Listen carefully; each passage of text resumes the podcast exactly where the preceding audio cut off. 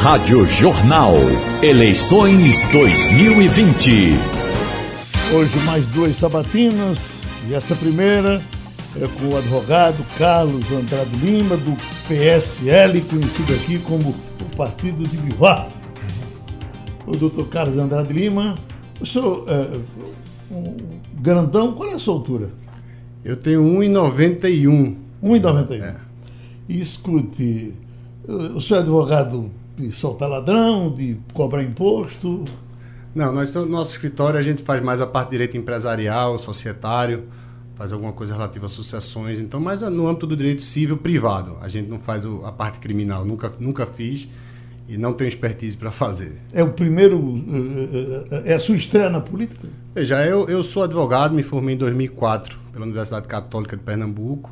Nunca exerci nenhum cargo público, nem nunca concorri a nenhum cargo político. Realmente é uma estreia. Eu estou político há muito pouco tempo.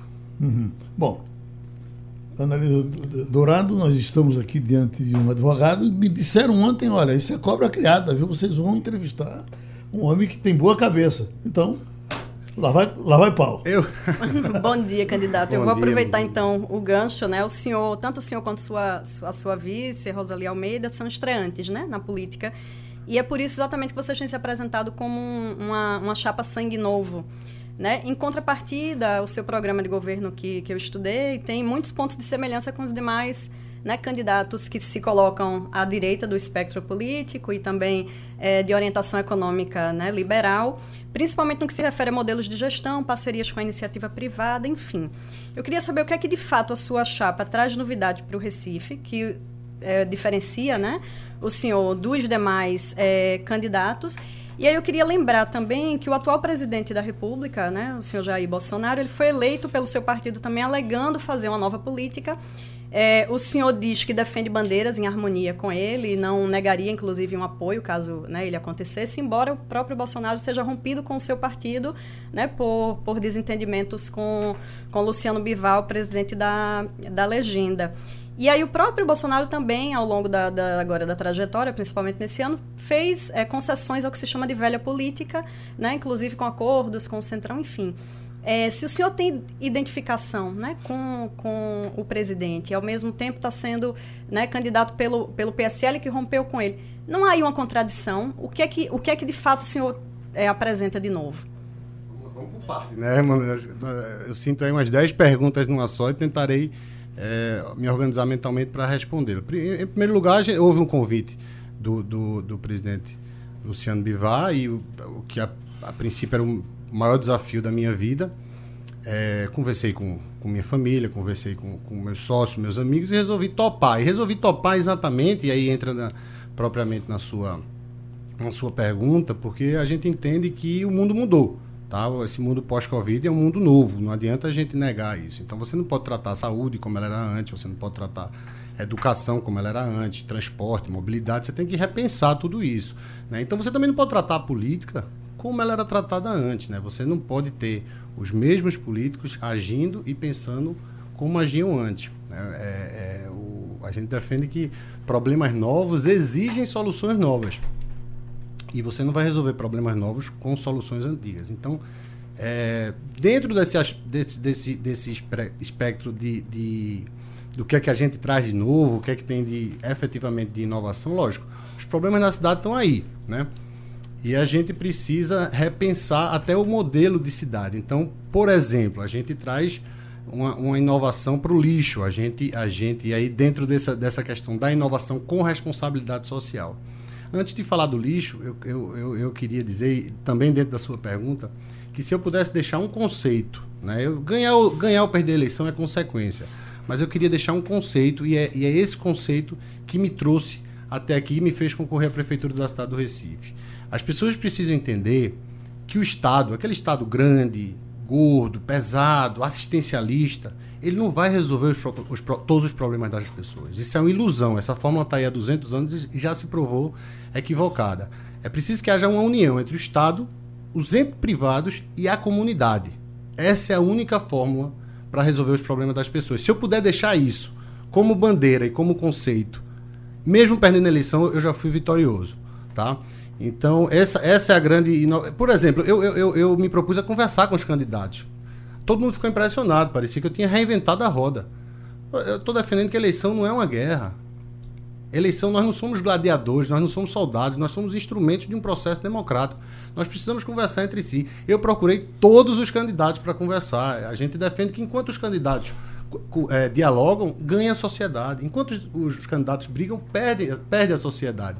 Então são conceitos de uma nova política e de uma nova forma de ver política. Isso é um conceito que vem do privado. Né? Quem, já tá, quem já está ou já é político desde o berço ou desde sempre, não pensa nisso. Né? Então são conceitos que eu trago do privado e que eu espero implantar.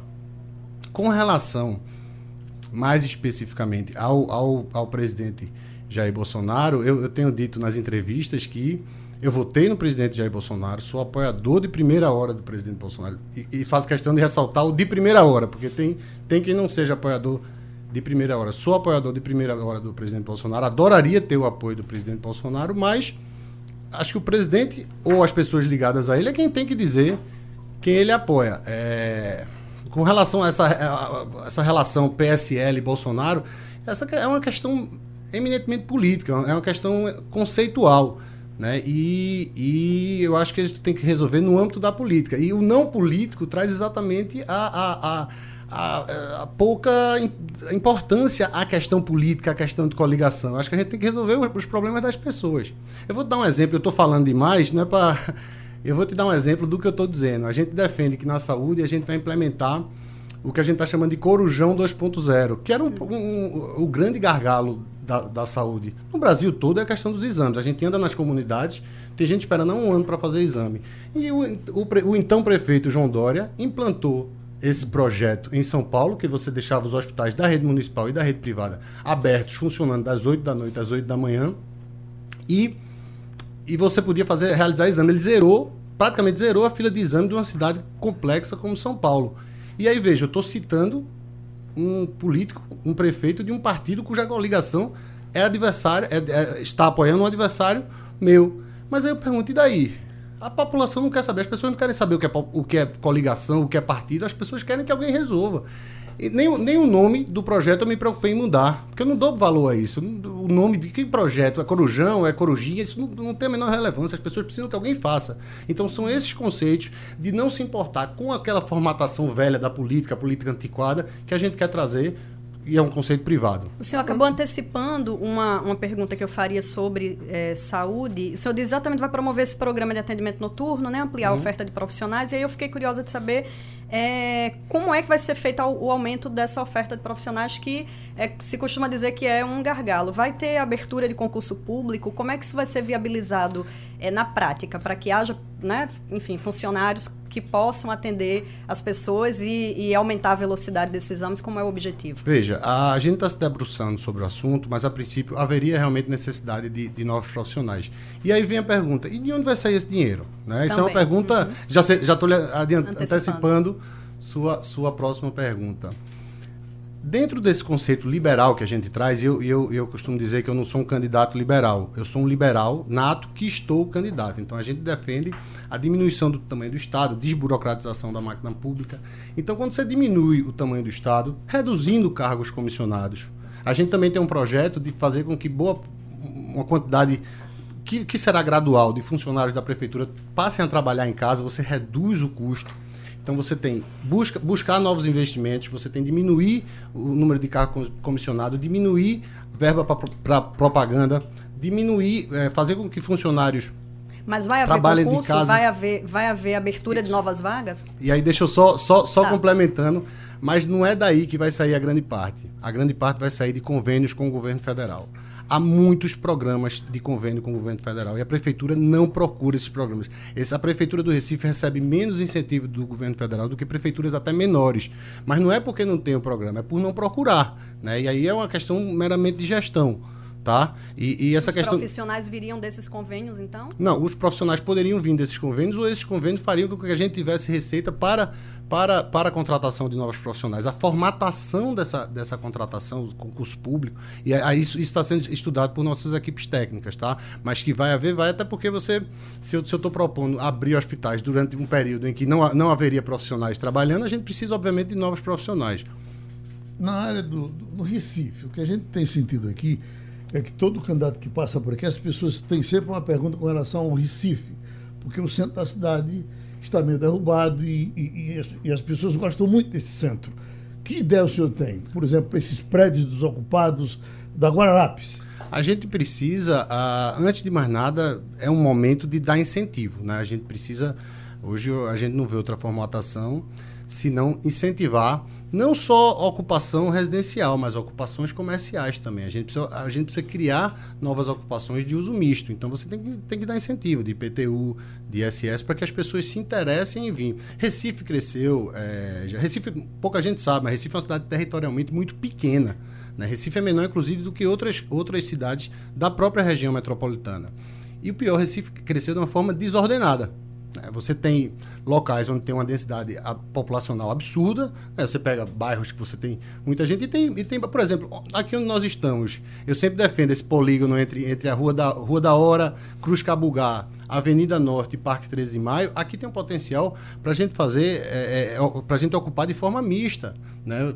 Residencial e, e, comércio embaixo. Então, isso melhoraria não só a questão da, da, da, da mobilidade, mas isso geraria emprego, isso fomentaria o, o, o, empreendedorismo. Então, eu defendo que assim, a, a, gente, essa, essa tematização dos problemas do Recife, isso é, uma, isso é uma forma antiga de ver ah, o que é saúde, o que é educação, o que é mobilidade, o que é transporte, o que é habitação. Não, as coisas se imbricam e se completam. A gente precisa pensar o Recife como como um todo e não tematizar áreas. É Agora, por isso que eu defendo que as secretarias, inclusive, dialoguem. O problema não é a quantidade de secretaria. Nós vamos reduzir a quantidade de secretaria. Tem muito, mas elas precisam dialogar entre elas. Estão novo na política. Qual o político que, que lhe inspira? Porque se a gente tomar por base o presidente do seu partido, Bivar, é, que é nosso amigo querido, mas o que a gente sabe hoje é que Bivar só faz tomar conta do dinheiro do PSL. Como deputado, a atuação está sendo pífia. Ele inspira? Quando a gente fala em nova política e nova forma de ver política, a gente não está falando necessariamente em idade. É, o, o, presidente Luciano é um político que pensa de uma forma nova.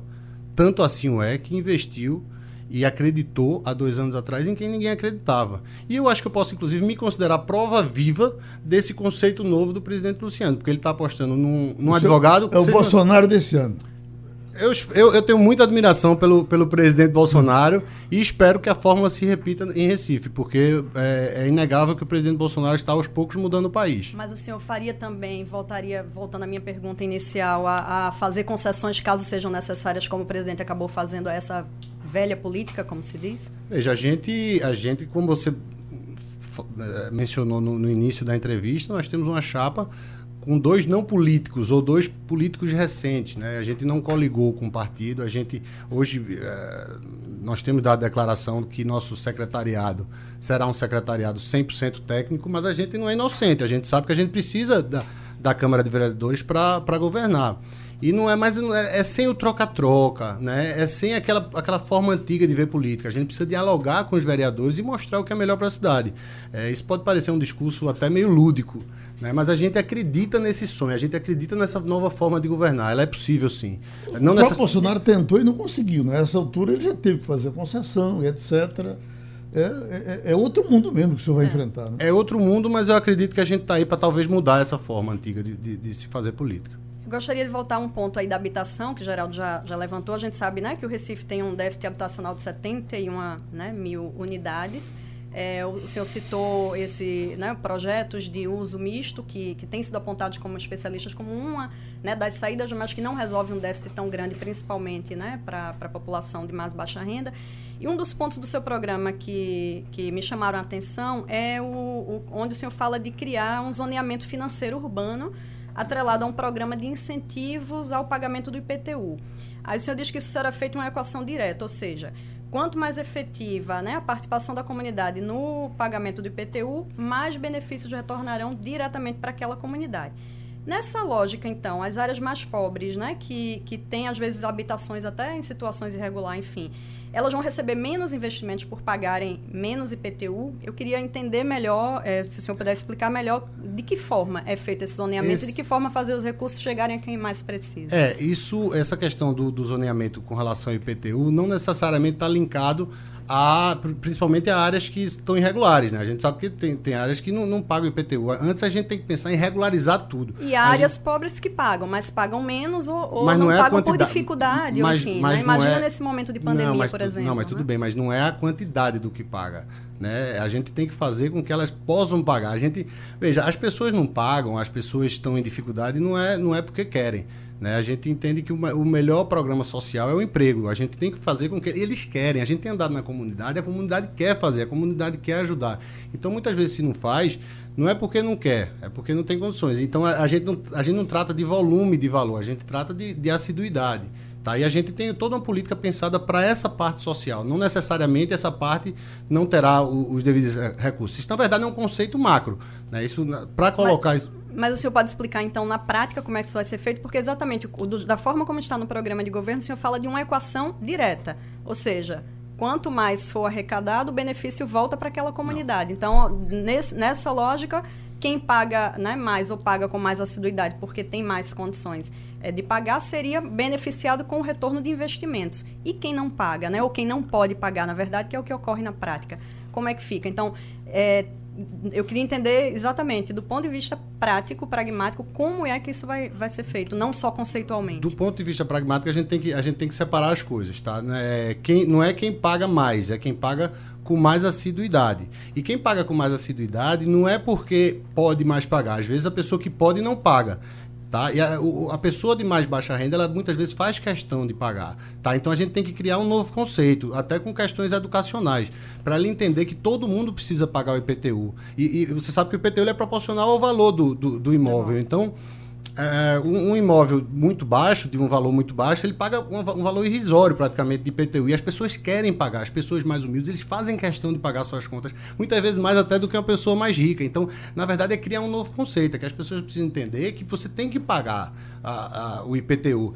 Mas a gente está mais preocupado aí com a questão habitacional. Muitas vezes essas, essas, essas, casas são irregulares. A gente sabe que tem casas de, de, de, de, de madeira, casas de, sem, sem a menor condição de, de, de moradia. Então a gente, depois que a gente regularizar tudo isso, e depois que essas pessoas tiverem suas casas, elas terão vontade de pagar o IPTU. Até porque o IPTU vai ser mais baixo. A gente pode até criar um conceito de redução de valor. A gente está tá, tá criando um conceito macro e, e, e, e, vai ser bem diferente. Tá? Então não é quem paga mais vai ter mais benefício. Quem paga com mais assiduidade, o valor, mesmo sendo mais baixo, a gente sabe que eles têm vontade de pagar.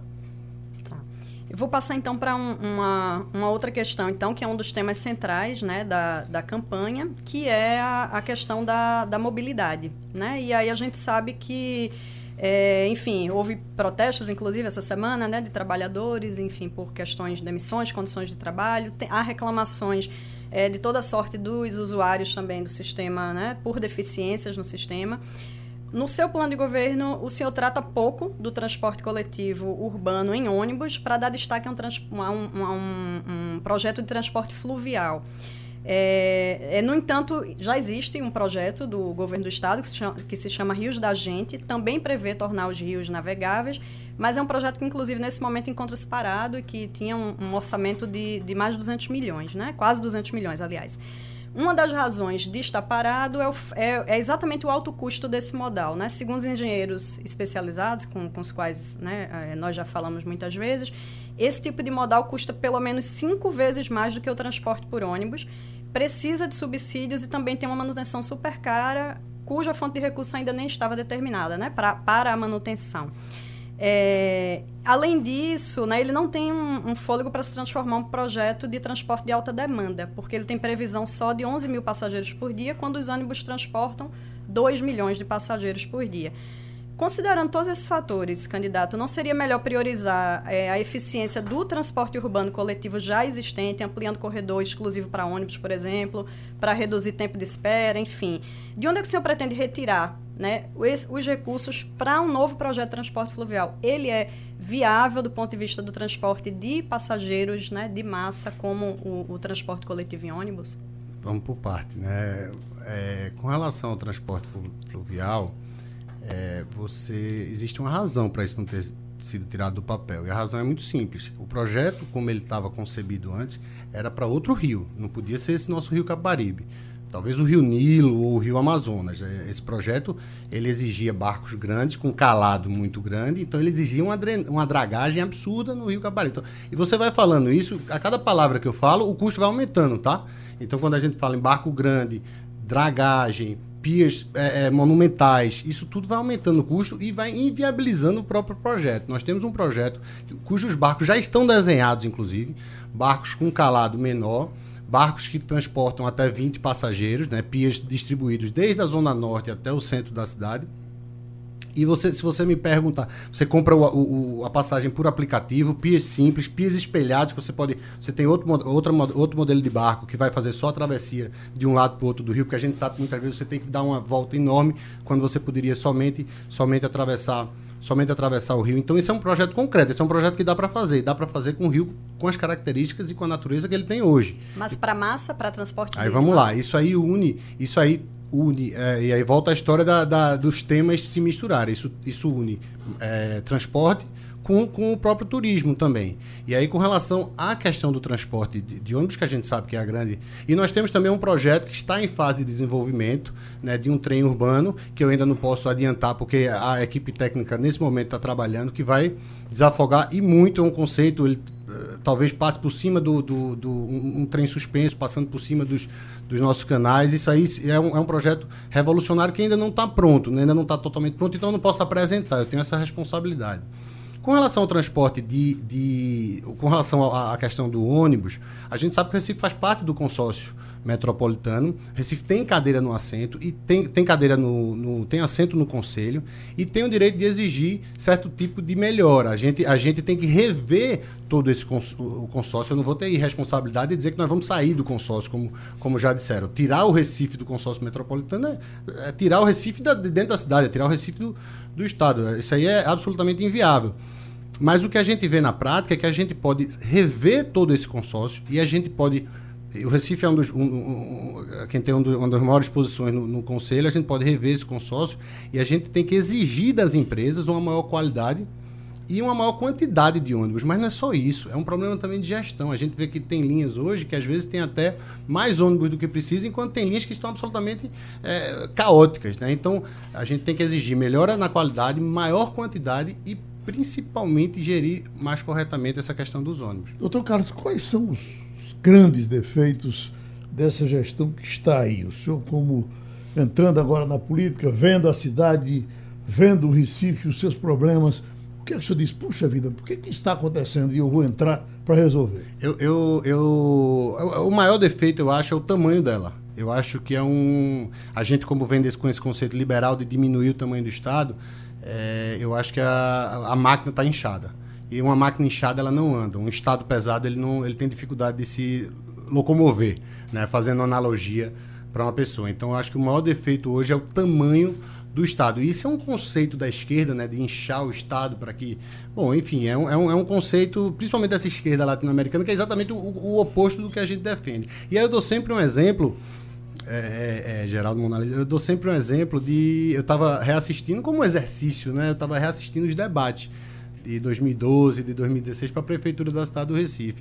E uma coisa me impressionou muito: o, o, o então candidato Mendonça Filho, novamente candidato hoje, perguntou ao então candidato Geraldo Júlio, que estava concorrendo pela primeira vez, sobre um habitacional específico. Ele fez uma pergunta específica: olha, o que é que você, qual é o seu projeto para o habitacional Vila Brasil? Que é aquele habitacional que fica ali do lado do Fórum Joana Bezerra, né? 2012, tá?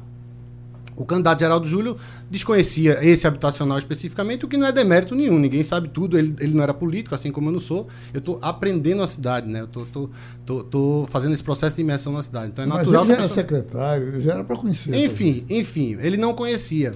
É, mas o que me impressiona não é conhecer ou não conhecer. O que me impressiona é que em 2012 a gente estava falando de um, de um conjunto habitacional que até hoje não está pronto. Então, é, é, há um problema de gestão. Eu acho que um, um dos grandes defeitos hoje da Prefeitura da cidade do Recife, e eu não coloco o Geraldo como um péssimo gestor, não. Eu acho que ele tem qualidades, eu tenho dito isso em entrevistas, porque é muito fácil só bater. Né? Dentro desse conceito de nova política, eu estou dizendo que eu não vou só bater. Eu posso apontar erros, mas, mas apontar quais são as soluções. Então, se eu puder apontar dois grandes defeitos da gestão, primeiro é o tamanho dela, eu acho que o Estado está inchado, certo? E o segundo é não procurar o governo federal para trazer mais recursos para a nossa cidade. Hoje, o, o, que o Recife. O Recife tem baixíssimo poder de investimento. Tudo, praticamente tudo que entra, sai. Né? Então a gente, a gente é, precisa trazer novos recursos. Como é que faz dinheiro? Diminuindo o tamanho do Estado e trazendo novos recursos. Nós temos muitos programas do governo, do governo federal, e aí entra a questão talvez política, ah, não é, é oposição, é situação, é coligação, é partido. Ninguém quer saber isso, não. A gente, a gente precisa resolver os problemas das pessoas. Então, se eu for apontar dois defeitos, primeiro, o tamanho do Estado, e segundo, não procurar o, os programas do governo federal para trazer novos investimentos para a nossa cidade. O Recife Antigo, o senhor acha que é o salão de festa do Recife? A, a, vocação de turismo ainda é a, a, ideal? Já falam. Em, em, ontem me parece que o, o candidato uh, João Campos tem outro projeto, projeto para seguir o, o, o, o roteiro do Porto Digital. Não é? Uh, Recife Antigo muda de ideia com relação a ele? O, o primeiro porto, você citou Porto Digital, o Porto Digital é um orgulho para a uhum. nossa cidade, é, um, é, um, é, uma referência, não é só para o Brasil, não. O Porto Digital é uma referência para o mundo, né? São mais de 300 empresas, mais de 10 mil colaboradores, é, quase 2 bilhões de, de, de faturamento. Então, é, é, um, é, uma, é, um, é um case de sucesso, é talvez o maior case de sucesso da, da nossa capital. Só que o Porto Digital, ele, uh, seguindo o que o Recife Antigo está passando, o que o bairro do Recife está tá passando, ele está enfraquecendo. Ele, ele, a gente precisa repensar. A gente, a gente sabe, tem conversado com as pessoas, muita, com a Covid, muitas pessoas fizeram home office, né, o trabalho em casa, e não precisa e se viu que é, é possível fazer o trabalho desde casa. Então, você tem uma, uma, uma desocupação ainda maior dos imóveis do, do, do, bairro do Recife. O que a gente precisa trazer de volta, mas não só o Porto Digital, a gente precisa ter uma padaria, a gente precisa ter uma farmácia, a gente precisa incentivar que o comércio venha e que, e que, também as pessoas se interessem em residir lá. E aí volta a questão de incentivar. A prefeitura tem que incentivar essas ocupações através de, de, de, de benefícios fiscais, de, dos impostos, ISS. A gente precisa trazer essas pessoas, porque a gente sabe que o bairro do Recife, depois das 18 horas, ele parece um. Ele, ele morre, uhum. né? Ele morre. E um bairro que já foi tão vivo, né? Um orgulho pra gente. Eu amo frequentar o bairro do Recife. Eu, eu, eu sou, sou frequentador. E, e, sinto na pele isso. Você vai chegando, parece que é uma cidade meio deserta de noite. Então a gente precisa trazer as pessoas, tá? reformar os imóveis e dar, e dar benefício para que as pessoas se interessem em não só morar, mas também trabalhar nesse, lá. Nesse setor de, de, turismo, né, que o senhor pontuou, o Geraldo perguntou também, a gente sabe que o, o, a vocação da cidade do Recife é majoritariamente para o turismo de negócios. Né? Fala-se mais de 60%, mais de 80%, enfim. Né? Os dados variam um pouco de acordo com a, com a entidade. É, mas é majoritariamente assim. É, o, cidades, outras capitais, né, que têm, digamos, vocação semelhante né, ao Recife, como é o caso de Salvador, hoje conta com um centro de convenções municipal, por exemplo. A atual gestão é, investiu num conceito de, de turismo criativo, de, de fazer o desenvolvimento do turismo a partir das comunidades, né, de, de envolver essas comunidades num, num num projeto, enfim, mais sustentável, como, como é dito, pelo menos.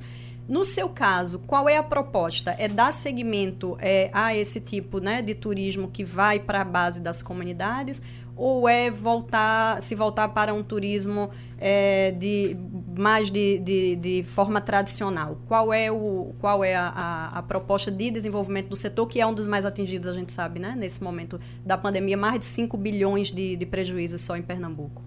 Pois é, a gente tem esse, como você disse, a gente tem é, essa, essa característica de um turismo de negócios, um turismo médico, muito, um negócio de uma forma, de uma forma geral.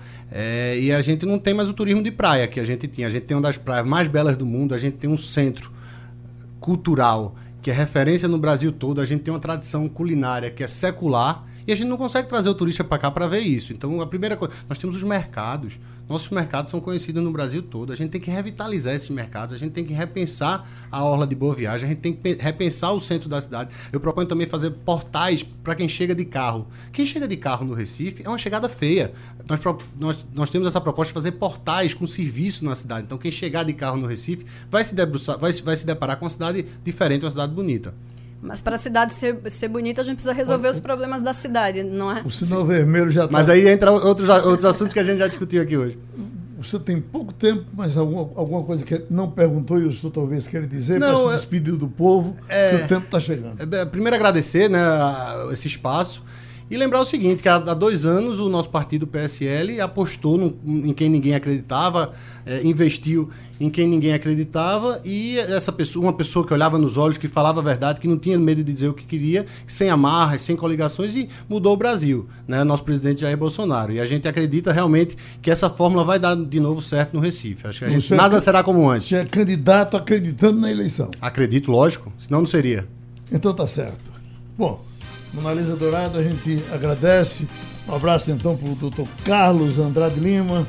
E certamente a gente se encontrará outras vezes em qualquer situação. Para tá mim será um prazer, Geraldo. Muito obrigado. Obrigada. Já, já já a gente vem com outro candidato. Rádio Jornal. Eleições 2020.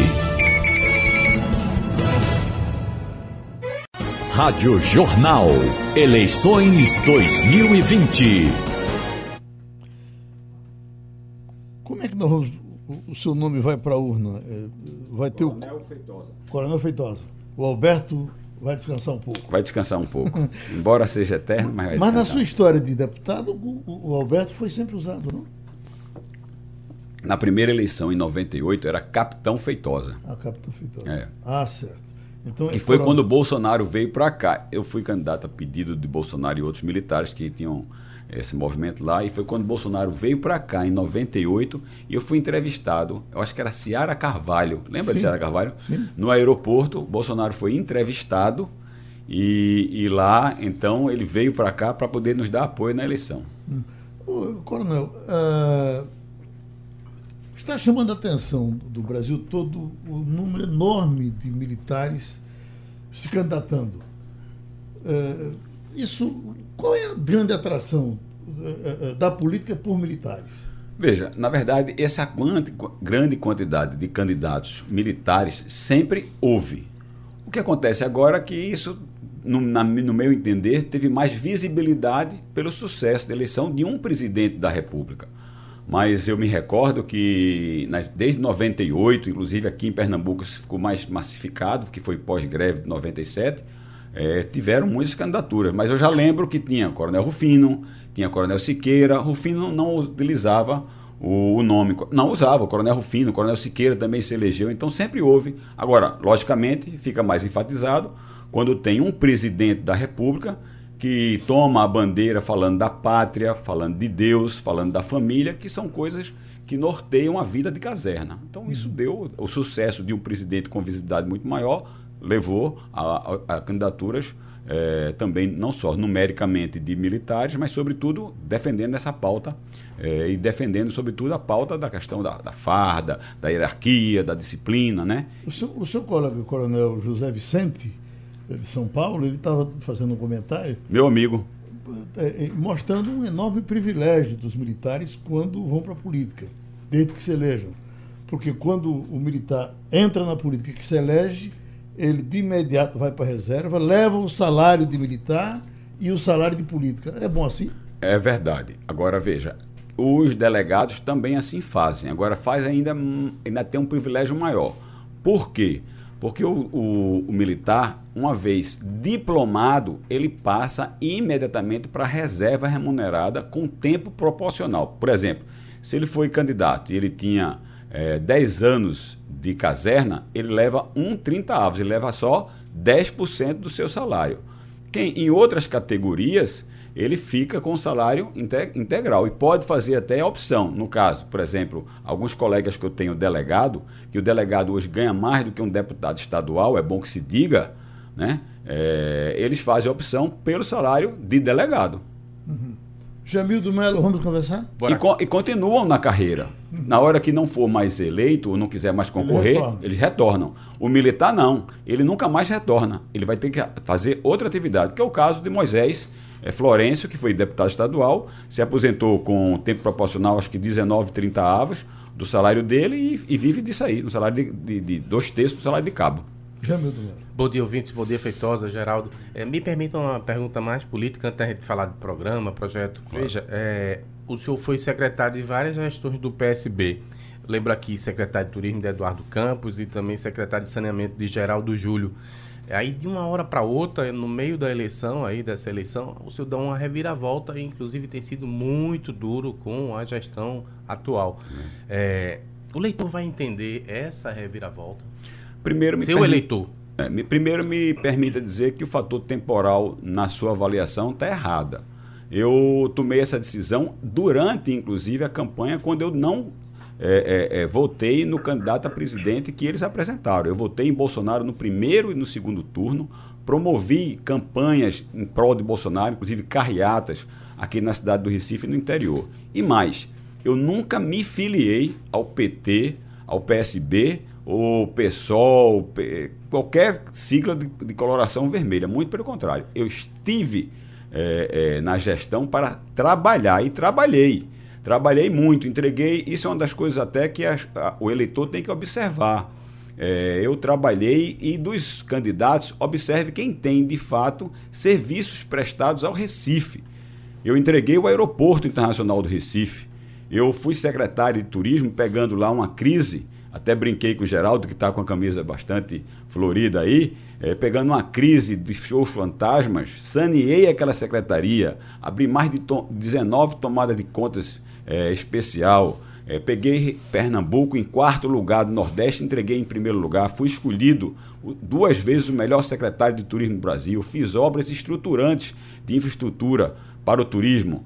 É, ponto do Rio Arinquidá, que dá acesso a Tamandaré, via do contorno, via de penetração, duplicação de Nossa Senhora do Ó a Porto de Galinhas, acesso a Serrambi, acesso a, a, a, a Maracaípe, é, acesso a Muro Alto, o teleférico de Bonito. E como secretário de saneamento, é uma coisa que inclusive vale a pena dizer, peguei lá as obras tudo paralisadas e entreguei mais de mil unidades habitacionais, tirando mais de 5 mil pessoas que moravam em palafitas na margem do rio Bibiribe. Então eu, eu trabalhei, eu servi, não me vieram com nenhuma proposta de alinhamento ideológico.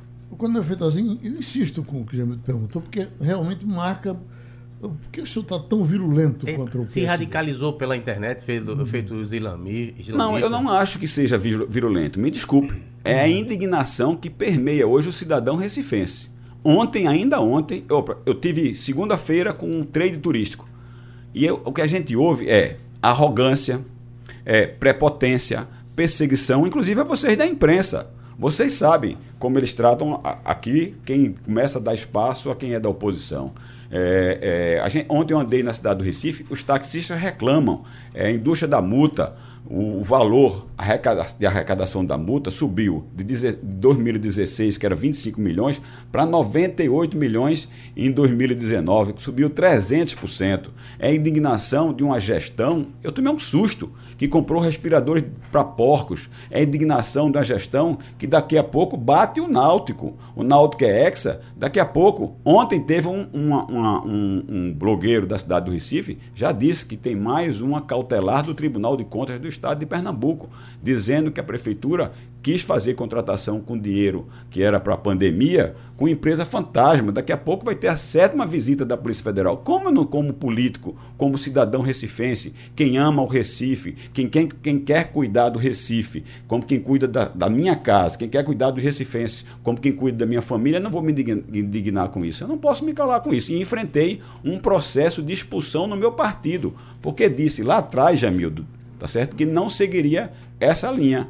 Uhum. Fui expulso do Solidariedade, enfrentei a, a, a, o Conselho de Ética, podendo perder o meu mandato e me filiei ao PSC. Então, a questão aí da virulência, me desculpe, é a questão do tamanho da minha indignação. Então, abertamente, o senhor acha que o, esse governo não é ético? Abertamente, não sou eu que estou dizendo que o governo uhum. é ético.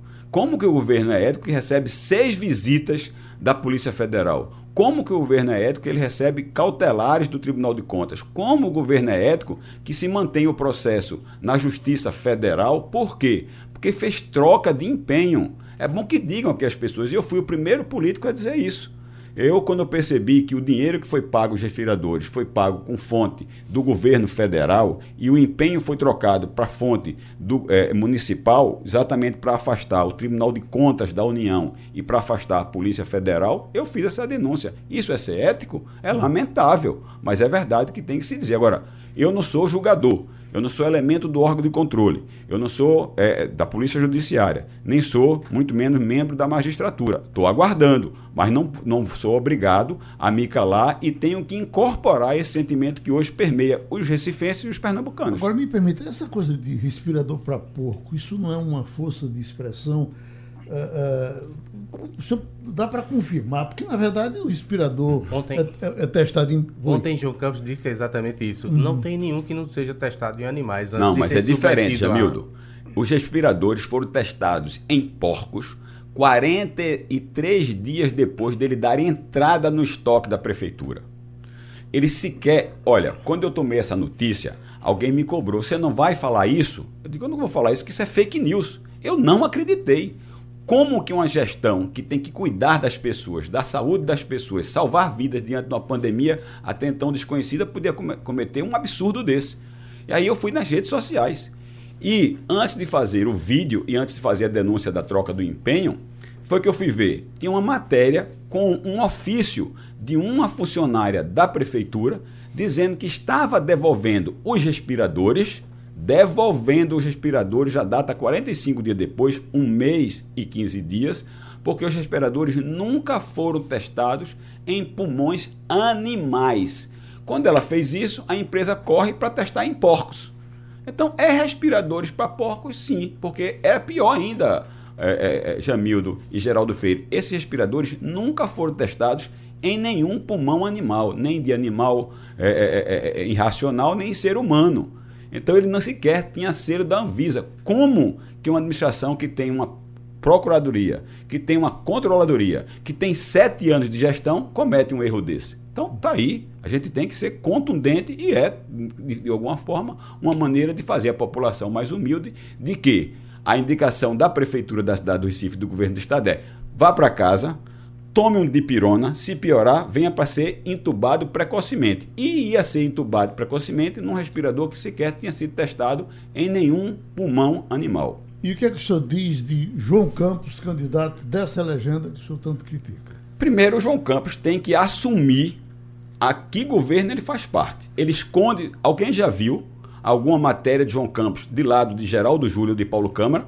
Então, ele mesmo assume não é que... por conta da questão legal de não estar tá participando de evento público? Não, não tem problema nenhum. Depois do expediente, pode participar.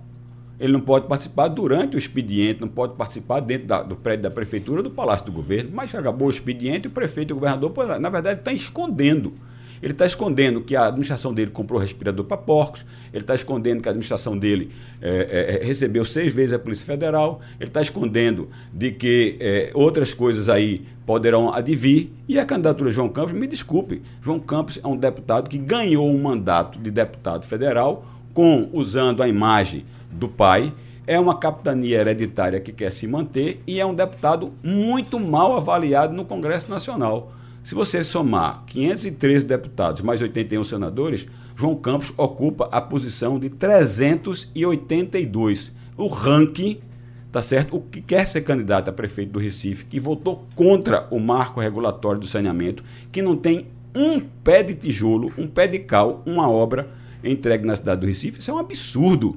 Agora, o que é isso? A arrogância do PSB. Vamos visitando outros candidatos. Delegada Patrícia está na sua frente na pesquisa. Quais são os defeitos dela?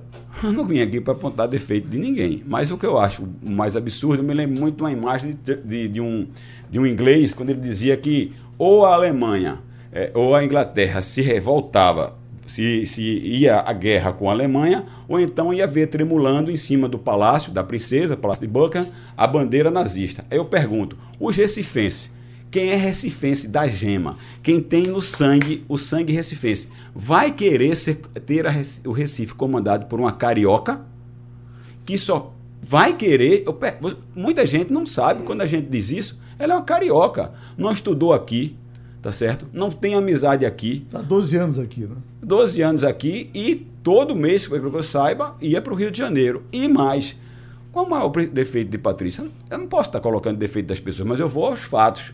Imagine, você que é recifense. O Recife passou por uma pandemia. O Recife pode passar por outras. É, Deus que me permita que eu esteja aqui fazendo só alusões, tá? É uma ilação. Mas o Recife pode passar por uma grande crise. Quer dizer que a, a prefeita ou o prefeito vai entrar com um processo na justiça para ficar em casa, porque não pode ir cuidar da cidade porque tem problema de saúde.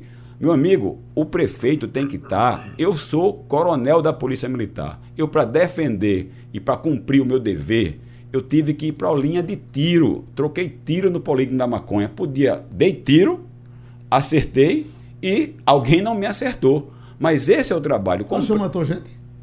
Não cheguei a matar, mas cheguei a alvejar, uhum. tá certo? E faria de novo e faço, porque para mim, bandido que atira contra policial militar, policial civil, qualquer policial, guarda municipal e é, é, é segurança, é, agente de segurança, tá certo? É, tem que levar é tiro e tem dois caminhos: ou se entrega ou para ir para cadeia, ou vai levar tiro para ir para o cemitério. Bandido é bandido, ou respeita é, é, é, é, vigilante, ou respeita policial militar, policial civil, ou respeita a guarda municipal, ou tem que levar tiro mesmo. Marília Reis.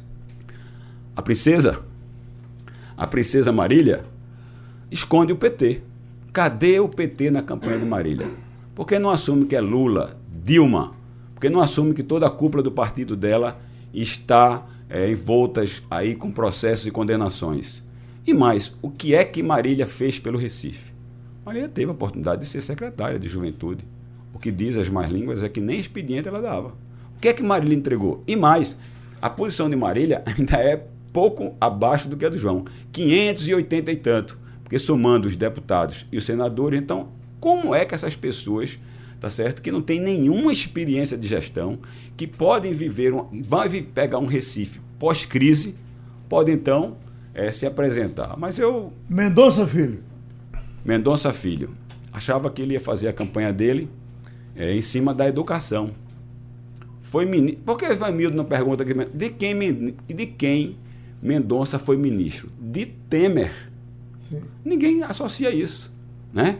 E agora eu pergunto: foi ministro da Educação. Quantas Recife? Metade dos bairros do Recife não tem creche. Nós tivemos um ministro da Educação. Por que não resolveu isso? Quantas creches o Ministério da Educação, no tempo do governo Temer, entregou na cidade do Recife? Quantas salas de aula foram reformadas no governo Temer, que o ministro era pernambucano? Quantas salas de aula, quantas escolas foram construídas? E outra coisa, é, é, eu noto que é uma candidatura que está sendo muito plástica. Respeito, é um gestor, um homem sério, honesto, mas mas eu vim aqui para falar de mim ou para falar dos é, outros? agora. São, são vários temas, vários motos que o senhor deu aí. Vamos tentar ver se a gente consegue alinhavar todos. Mas um em especial, quando o senhor falou de segurança, a história da defesa do armamento. É, que é gente... é uma pauta que os outros candidatos que se dizem bolsonaristas não assumem. Não, desde que é bolsonarista. Não defenderam o presidente é, Bolsonaro quando teve aquele embate com o Moro não defende a pauta armamentista. Pelo contrário, o Mendonça mesmo, quando teve um evento armamentista que as pessoas começaram a tirar foto com fuzil, ele, ele foi embora. Correu. Então, correu. Correu é seu, eu só repeti. correu é, na maneira de dizer. É, então não defendem a hidroxicloroquina. Não defendem a, a, a, abertamente o, o, dizer que é contra o aborto. Não defendem abertamente que é contra a ideologia de gênero é, então são essas. Não te, cadê esses políticos quando então, teve a reforma tá da Previdência? Você, você, pensa como Bolsonaro. É, essa, Veja, nós tivemos a mesma formação. Uhum. Bolsonaro ganhou notoriedade. Eu, eu estava em, nove, em 88, eu era aluno da Escola de Equitação do Exército. Bolsonaro era aluno da ESAO, Escola Superior de Oficiais. E, e, quando teve aquela movimentação da campanha de Bolsonaro, eu era aluno da Escola de Equitação do Exército e eu, a gente fazia pa, panfleto com o nosso dinheiro em prol da candidatura do capitão Bolsonaro, em 88. Então, essa é uma identidade que tem. Ele é militar, eu sou militar. Eu defendo o armamento. Defendo a hidroxicloroquina, defendi desde o início. Defendi Bolsonaro. Foi o único político pernambucano que escreveu uma, uma, um documento, ninguém governa governante naquele embate do muro. Então guia, essa é a diferença. O guia começa dia 9, o senhor vai ter oportunidade de se apresentar. Agora, uma... quando é para falar de, de, dos mal dos outros, vocês deixaram. É, Agora, quando é pra, me permita concluir mim, a, a pergunta. Sim. Então, tivemos recentemente um PM e um agente civil aqui em Boa Viagem promovendo um tiroteio depois de é, participarem de, de, bebida, né? Agente penitenciário, é um policial penitenciário, mudou agora a nomenclatura, exato. Um PM. E um, um, um policial. É, então, a, a questão é, com a eventual arma da, na mão dos guardas municipais, a gente não corre o risco de ter mais armas nas ruas, possível desvio, possível mau uso, venda, e aí acabar, em vez de ajudando a combater a criminalidade, você ter mais armas na mão da criminalidade. Então, o senhor e... defende a Guarda Armada? É, defende a Guarda Armada, vou chegar na, na, nesse ponto aí. Vamos lá. Recife é a cidade que mais mata no trânsito. Dados do SUS. Recife é a cidade mais lenta do mundo. Data do Instituto Tonton. Vamos tirar carro da rua? Vamos acabar com todas as agências de, de automóveis? Recife é o que mais atropela ciclistas e, e pedestres. Essa não é uma realidade, Jamildo. O que a gente não pode é ter um homem que recebe o salário é, para ser guarda municipal, que você está lá jogando seu basquete, que chega, quando você vai pegar o carro, e chega uma pessoa, vai lhe fazer um assalto à mão armada e do outro lado da rua tem uma, uma guarnição, como eu vi aqui no parque da, do, do Baobá, uma guarnição. E conversei com eles. Eles sentem vergonha de não ter a confiança do prefeito que tem a capacidade de armá-los, treiná-los e qualificá-los. Tem mais PM, tem mais civil e mesmo assim não deixa de ter assalto. Não, eu tô, mas eu estou dando um, uma situação hipotética de você estar lá, entrando no seu carro, do outro lado da rua tem uma guarnição, um carro da guarda municipal, todo mundo desarmado e ela não pode nem lhe proteger. É isso que a gente quer? Lógico que não. Agora, não é o fato de você ter mais armas circulando. Ao contrário, se você tem gente treinada, como a guarda, comigo ela vai ser treinada, inclusive vai ser treinada, não vou fazer uma nova academia, não precisa fazer isso, é de quem não conhece o sistema. A gente tem uma academia da Polícia Civil, a gente tem uma academia da Polícia Militar que são muito boas e vão treinar a guarda municipal. Então, a, a segurança pública, no meu governo, na prefeitura da cidade do Recife, já que Paulo Câmara não cumpre o papel constitucional de assumir a segurança pública, eu vou assumir. Quem comanda, o comandante da guarda vai despachar direto comigo. É, eu vou assumir a segurança pública. Eu vou cuidar e digo: em um ano, Recife será a capital mais segura do Nordeste. Eu vou cuidar disso diariamente. E vocês sabem que eu sou um cara de pegar, de trabalhar bem cedo, perseguir as coisas e até conseguir. Você me conhece acompanhando minhas gestões. Greve dos professores aí ameaçando possivelmente impedir a volta às aulas. O senhor é a favor ou contra que volta às aulas? E é, o que, é que o senhor faria de diferente se tivesse sentado na cadeira para poder evitar esse tipo de problema que é recorrente. Todo Jamil, ano aparece uma greve. O problema, primeiro, da prefeitura da cidade do Recife e do governo do estado é a intolerância. Isso é dito por taxistas, isso é dito. Pronto. Eu estava no evento do trade e uma senhora me disse: Olha, depois de todos esses sete anos de gestão, eu consegui duas audiências com o prefeito. Na última, quando eu fui entrar, o assessor disse assim: olha, se for agora não pode falar desse assunto, desse assunto e desse assunto, porque esse assunto ele não quer falar. Oxe, ela disse assim: eu não vim aqui tratar do meu assunto pessoal, eu vim aqui tratar do assunto da categoria. E são esses assuntos que ele não quer tratar que eu quero tratar, que são os gargalos que estão atrapalhando a categoria. Então o que é que está vendo? É arrogância, prepotência, e aí não tem diálogo com os setores. Vou dar um exemplo claro. Vá lá na Impetur, pergunte, e eu sou militar, pergunte quem foi para eles o melhor secretário é, é, de turismo. Para eles, quem foi o secretário que mais deu atenção, quem criou para eles um plano de cargo e carreira. É diálogo, é ouvir e olho no olho dizendo a verdade. Isso eu posso, isso eu não posso. O que é que está faltando? É diálogo, respeito ao servidor. O servidor não tem respeito. Aqui pela, pelo painel interativo, tem Paulo, do Recife, que quer que o senhor dê a sua posição com relação ao caso de Estelita. Eh, as obras. As obras Sou totalmente favorável. Uhum. Tanto que, ali, veja bem, só tem não só o Estelita, a construção civil, mas também o turismo. Se a gente vive dois é, exemplos no mundo, é, os Estados Unidos, depois da crise de 1929, saiu da crise incentivando a construção civil. Né? É, então a gente tem sim que estimular a construção civil sob o ponto de vista privado e sob o ponto de vista de obras públicas. Primeira coisa que a gente tem que fazer é tocar as obras inacabadas. Aqui tem obra inacabada para tudo quanto é lado. Obra da navegabilidade, eu vou pedir ao governo federal, ao presidente Bolsonaro, para me entregar, para eu tocar ela, porque se ficar no governo do estado eles não tocam. É bom vocês, inclusive, ir atrás porque está parado, porque não foi feito batimetria. Você passa ali na 101, tem duas balsas enferrujando, tem várias estações aí sendo invadidas. Então, primeira coisa, tem a ponte de Putinga, é, é, é, tem uma série. Então, primeira coisa, a gente tem que tocar as obras inacabadas. Depois, fazer obras estruturantes para a cidade do Recife, que a última obra estruturante que é feita pela metade foi a Via Mangue. Olivaldo está lhe perguntando esse novo turismo que vem aí, já que é a sua área. Quais são as suas, as suas ideias? A minha ideia é fazer. Vamos ter um novo turismo mesmo? Ou daqui a pouco a gente vai se adequar ao que sempre foi feito? A adequação, a, a, vida das pessoas vai voltar ao normal. A pandemia já ensinou muita coisa, mas o que a gente tem que fazer é criar, como eu fiz. Qual é a vocação do Recife? Turismo de negócio. Nenhuma feira que vinha para o Brasil não passava para o Recife. O centro de convenções, Jamildo, não tinha pauta, não tinha vaga. Nós tivemos feiras aqui de motocicleta, Campus Party, você gosta de Campus Party, feira de noiva, feira de bordado, feira de gastronomia, feira de cabeleireiro. Então, o, o, o centro de convenções e os hotéis fariam eventos. É a vocação do Recife. E nos finais de semana? Eventos, entretenimento. Você deve lembrar, é, é, Geraldo, e vamos ouvir se lembrar. É, quem fez aqui, quem trouxe para cá todos os shows internacionais que vinham para o Brasil passavam por Recife. Paul McCartney foi o Coronel Feitosa quando era secretário de turismo. Elton John foi o Coronel Feitosa quando era secretário de turismo. É, Black and Peace Black Eyed Peas, é, M, é, é, é, M. House, fez o último show vivo aqui, quando eu era secretário de turismo. Charles Arnavua, não sei se você foi. Sim. Então é isso, você tem que fazer com que a cadeia produtiva do turismo gire. Qual era o problema que a gente tinha quando eu era secretário de turismo? Sabe qual era? Falta de vaga nos hotéis, os hotéis viviam lotados. É isso que a gente vai fazer. Calendário, combinando e ouvindo o setor.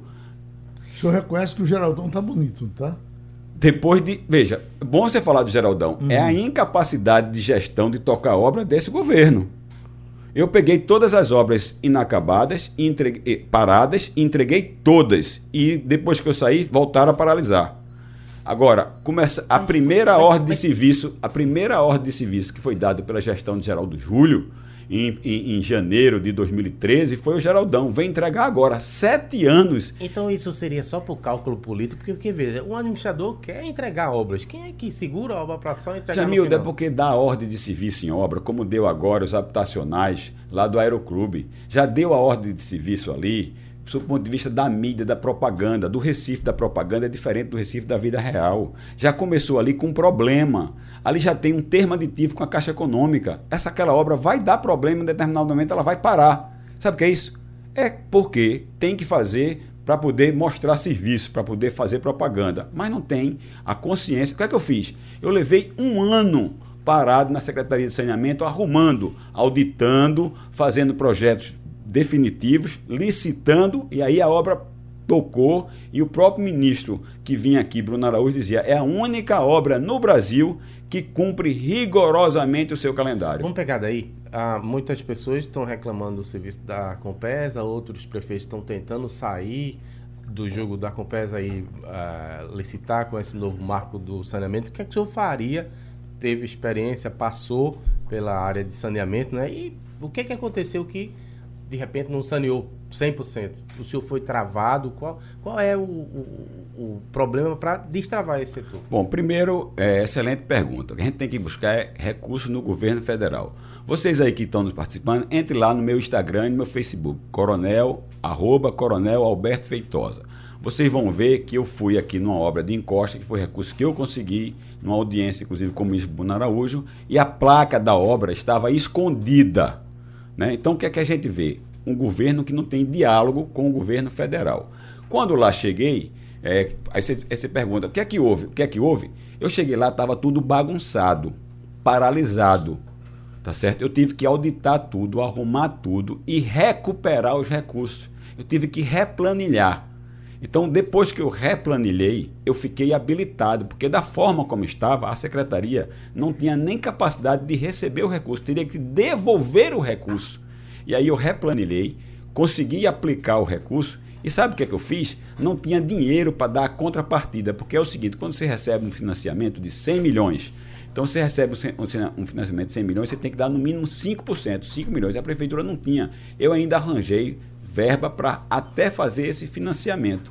Então, por que é que não deu para fazer tudo? Não deu para fazer tudo porque eu não tive tempo, mas o tempo que eu tive e a mão de obra que eu tinha, eu fiz tudo e deixei todas as obras funcionando e, repito, entreguei mais unidade habitacional do que toda a gestão da Prefeitura da cidade do Recife até hoje. Coronel, o tempo está indo embora, o senhor fica à vontade para a sua despedida e algum recado que o senhor queira dar ao eleitor que a gente não lhe perguntou. Bom, primeiro eu quero a oportunidade de governar o Recife para cuidar do Recife como eu cuido da minha casa, para cuidar dos recifenses como eu cuido da minha família. Eu me considero nessa eleição o candidato mais preparado, que tem mais serviços prestados aos recifenses. Já repeti, o Aeroporto Nacional do Recife, muitas unidades habitacionais, mais de 100 ruas calçadas e drenadas, é, secretário de Turismo que movimentou toda a cadeia produtiva do turismo. É, sou coronel da Polícia Militar, conheço a questão da segurança pública. Já disse, quem vai comandar a segurança pública sou eu. É, outra coisa também que é muito importante, nós vamos cuidar da saúde das pessoas, humanizando. É inadmissível que eu tenha ouvido, ouvido das pessoas que não têm medicamento. E muitas vezes o medicamento, para você conseguir, você tem que dar uma propina a um funcionário da prefeitura por não ter o medicamento. E tem outra coisa, eu visitei postos de saúde e tinha lá tanque aberto e com lavas. Eu vou cuidar, eu vou humanizar, eu vou acompanhar e vou cuidar dos recifenses. Então a gente agradece a sua passagem por aqui. E aí, como vai para a urna o Coronel Feitosa? Número 20. Pronto, do PSC. Do PSC. Participou aqui do debate com a gente. Felicidade, amigo. Muito obrigado. Obrigado. Rádio Jornal. Eleições 2020.